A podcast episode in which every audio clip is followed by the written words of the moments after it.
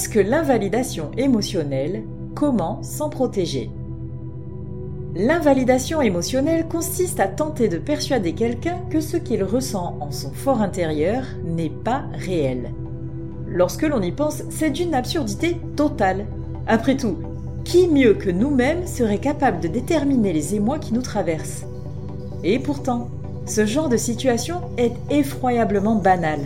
Cela va de l'enfant qui pleure en s'écorchant à qui l'on dirait ⁇ Ce n'est rien, sèche tes larmes, ça ne fait pas si mal que ça ⁇ à l'adulte en détresse qui se verrait entendre ⁇ Ne te mets pas dans tous tes états, il n'y a pas de quoi en faire un drame ⁇ Nier la légitimité de notre ressenti nous perturbe profondément. Si la plupart des gens pratiquent la dénégation des affects inconsciemment ou pensant bien faire pour calmer quelqu'un, cela reste une technique de manipulation très efficace, largement répandue chez les pervers narcissiques évidemment. Voyons comment se réapproprier les indices émotionnels que notre corps nous transmet. Cette réflexion est tirée d'un article du site internet www.pervers-narcissique.com dirigé par Pascal Cauder, psychanalyste et psychologue clinicien, co-auteur de l'ouvrage de référence La manipulation affective dans le couple, faire face à un pervers narcissique. Depuis plus de 30 ans, Pascal Couder et son équipe de thérapeutes spécialistes des questions autour de la manipulation sentimentale prennent en charge les victimes de PN francophones partout dans le monde grâce à la vidéoconsultation. Rendez-vous sur pervers-narcissique.com pour accéder gratuitement à une multitude de ressources précieuses.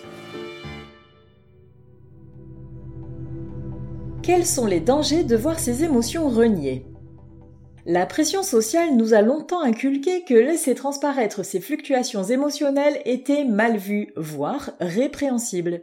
Résultat, nombreuses sont les personnes qui refoulent leurs émois depuis tant de temps qu'ils ne savent plus se connecter à leurs ressentis.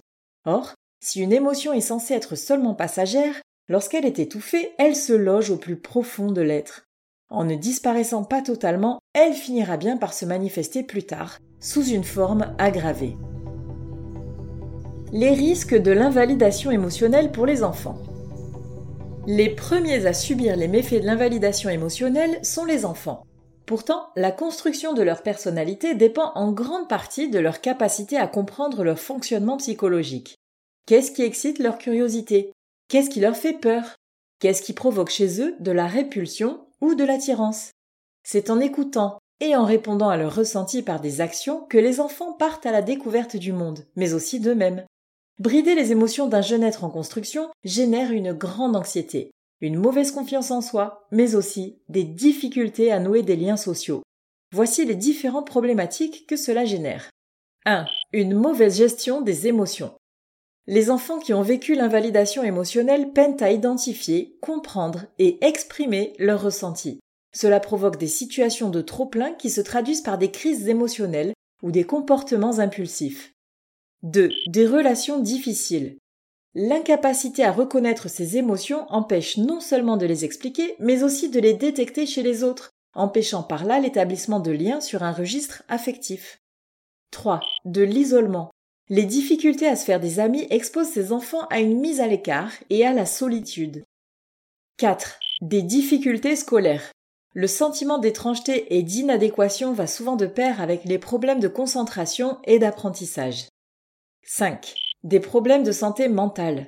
Bien entendu, le refoulement des émotions offre un terrain propice au développement de troubles psychologiques tels que la dépression, l'anxiété chronique, les perturbations du sommeil ou du comportement alimentaire, etc. Tous les enfants ont cependant des réactions différentes et l'impact de l'invalidation émotionnelle peut varier selon de nombreux facteurs, comme le contexte ou la durée d'exposition. Les conséquences du déni d'émotion chez les adultes. Les adultes exposés à l'invalidation émotionnelle peuvent éprouver les mêmes difficultés que les enfants. Aux menaces qui les concernent plus spécifiquement que ceux évoqués précédemment, on peut rajouter 1. Des problèmes relationnels sur le plan amoureux et familial. L'un des dangers est évidemment de reproduire le schéma du déni des émotions auprès de ses propres enfants, ce qui équivaudrait à faire de vous un parent toxique. Pour la vie de couple, les retombées d'une mauvaise gestion des affects et d'une incapacité à les communiquer génèrent de l'instabilité. 2. Des difficultés professionnelles. La capacité à prendre des décisions, à résoudre des problèmes, à travailler en équipe ou à trouver sa place dans un ordre hiérarchique peut être perturbée.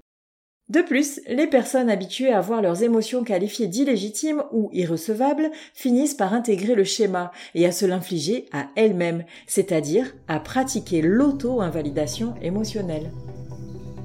Comment se protéger de l'invalidation émotionnelle? Lorsque l'on prend conscience d'un tel mécanisme, plusieurs stratégies permettent de lutter contre l'invalidation émotionnelle. 1. Identifier ses diverses formes et réaliser qu'elle est partout.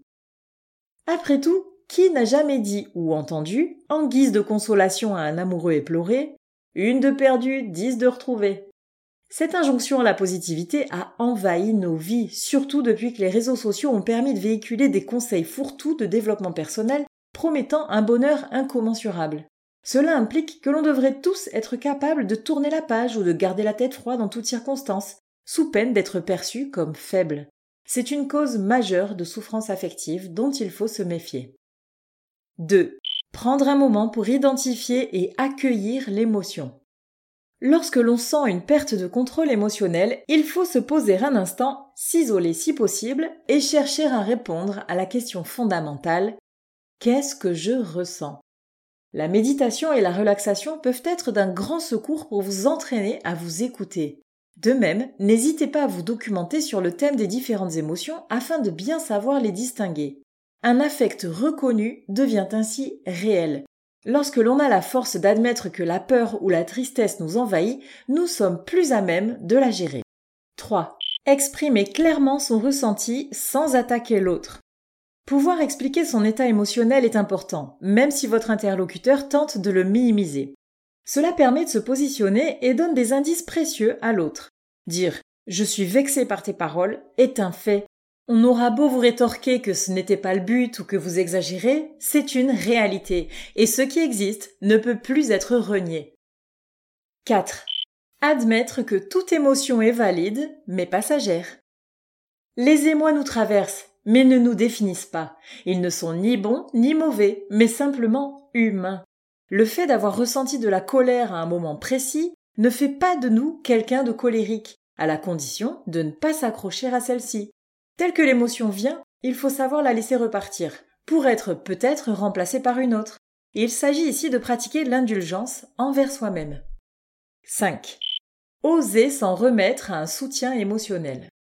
Si une émotion vous submerge au point que vous ne savez plus comment y faire face, n'hésitez pas à parler à des personnes de confiance. Suivant les situations, il n'est pas toujours indiqué de donner les clés de ce qui vous affecte et encore moins à n'importe qui.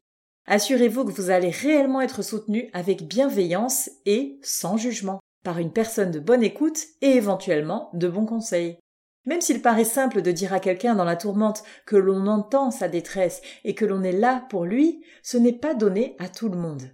Si votre entourage ne vous apporte pas le soulagement dont vous avez besoin, soyez assuré qu'un psy saura vous aider, d'autant plus que les consultations en ligne, largement démocratisées, peuvent rendre la démarche aussi simple qu'efficace.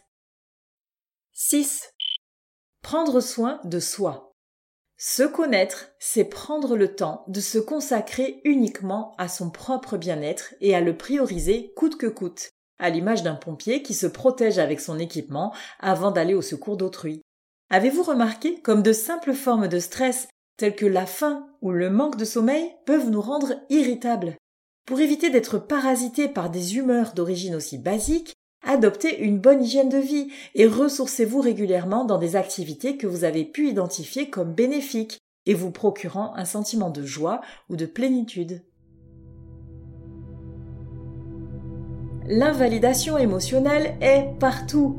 Elle peut venir de notre société prônant une positivité sans compromis qui en devient toxique ou revêtir la forme d'un héritage éducationnel complètement obsolète.